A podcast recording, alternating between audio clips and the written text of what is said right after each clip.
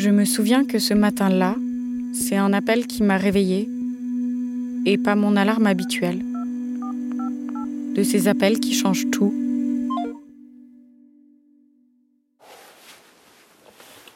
Pourtant, en raccrochant, j'ai fait comme d'habitude. Je me souviens que là, j'ai pleuré un peu sous l'eau. Parce que je pouvais.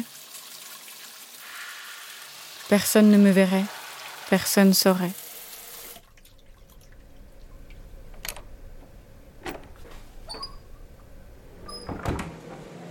Je me souviens que je suis allée au travail. J'étais en stage de journalisme. En séance de rédaction, on n'a pas parlé de ça. L'info n'était pas encore sortie. J'avais peur que les gens sachent. J'avais besoin de silence. Et pourtant, dans mon bureau, je me souviens que j'actualisais la page de l'édition en ligne du 20 minutes, compulsivement. Je savais qu'eux allaient en faire un papier. Et ça n'a pas manqué. Ma fille répond moi, je suis très inquiète. Après, c'est flou. Je me souviens vaguement d'avoir fait un micro-trottoir à Neuchâtel, où je travaillais, loin de ma famille, elle, en Valais. Je sais plus sur quoi j'ai bossé ce jour-là. Je me souviens juste de mon téléphone que je regardais, comme si on allait à nouveau m'appeler, comme si on allait m'annoncer que c'était en canular. Je me souviens plus du reste de la journée, comme si j'étais encore sous la douche, sous l'eau, et que ma mémoire, mes émotions y étaient restées enfouies, flottantes. C'est que le soir que j'ai sorti la tête de l'eau. C'est devenu réel quand j'en ai parlé à mon amie Diane. Dans mes souvenirs, on a vraiment très peu parlé de ce qui s'était passé exactement. Je crois pas que j'ai demandé à avoir de détails. Je sais pas ce qui s'est vraiment passé.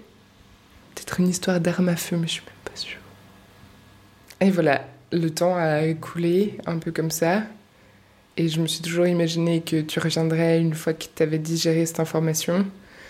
Et, et euh, c'était pas le cas. Du coup, on n'a jamais vraiment parlé. Cinq ans plus tard, je retourne en Valais, où sont mes racines, ma famille. Prochain arrêt, Martigny. Et je cherche ces bouts de mémoire auprès de ma mère, les bribes qui me manquent pour refaire le puzzle de cette journée. Alors moi, j'ai d'abord pensé que, que je rêvais. C'est la première chose à laquelle j'ai pensé, c'est je suis pas réveillée, je suis pas là, ça n'existe pas, c'est pas ça. Ce qui s'est passé après, j'ai aucun souvenir depuis les, le quart d'heure après le- l'appel et l'enterrement.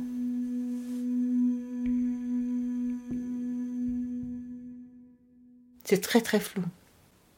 Je me rappelle ce qui s'est passé avant, la dernière fois que je l'ai vu.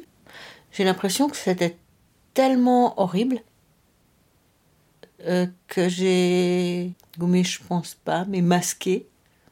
Je crois pas que j'ai pleuré non plus. Je pense que certainement je suis allée au travail. Je pense que j'en ai parlé à personne parce que je j'aurais pas su quoi dire.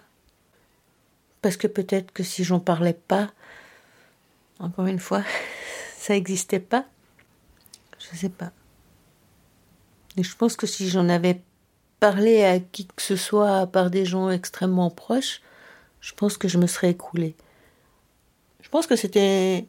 Il fallait que la vie continue, surtout rien changer. Peut-être que si ça continuait comme ça, là, tout de suite, peut-être que c'était quand même un rêve, et puis peut-être que ça n'existe pas. Et je me souviens que c'était. Le téléphone a sonné au milieu de la nuit. Ça, on n'aime jamais. Enfin, moi, en tout cas, j'aime jamais. Personne me téléphone au milieu de la nuit. Donc, ça fait déjà peur. Si on t'appelle au milieu de la nuit, c'est quelque chose d'important. Et c'est papa qui a pris le téléphone. C'était Mallory qui appelait pour dire que Stacy était morte. Stacy, c'est ma cousine, ou était. Je sais pas quel mot utiliser, ni même comment en parler. Aux fêtes de famille, à Noël, dix jours avant l'appel du 4 janvier 2016, on voyait pour la dernière fois ma cousine Stacy en vie. Après sa mort, on s'est tu dans la famille. C'est le silence qui a pris sa place et a tout recouvert.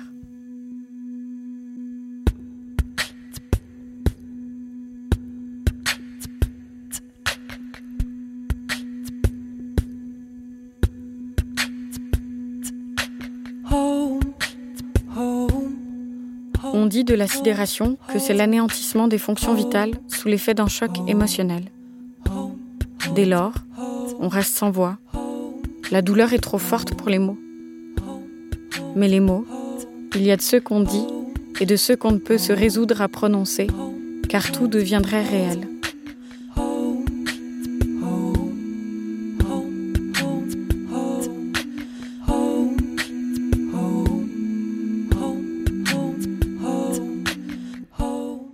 Parce que ma cousine n'est pas vraiment morte.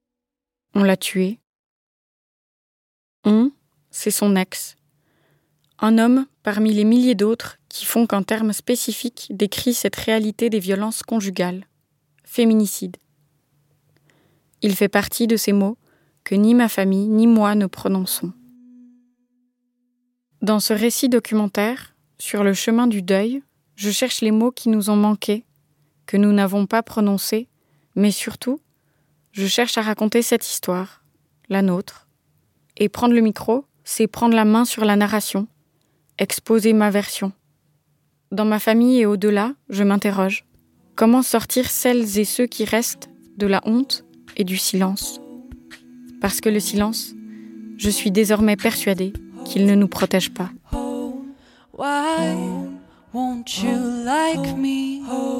Have me right here so everyone can see.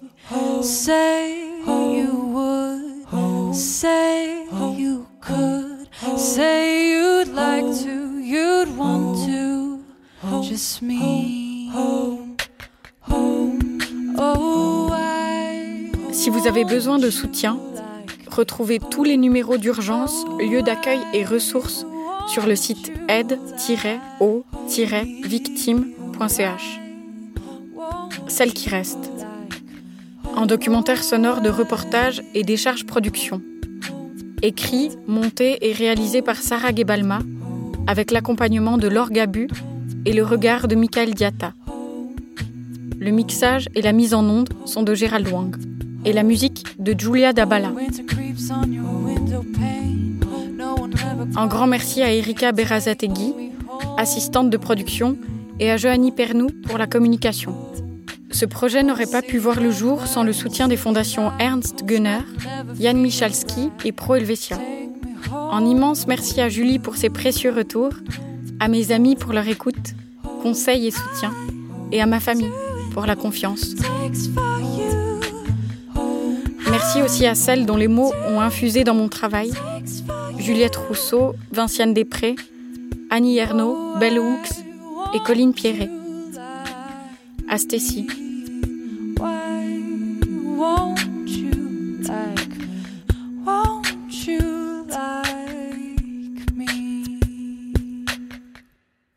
Si vous avez aimé ce podcast, vous aimerez peut-être les autres créations diffusées sur Reportage. N'hésitez pas à les écouter et nous soutenir en nous laissant des étoiles, des cœurs et des petits mots ou en partageant cet épisode autour de vous.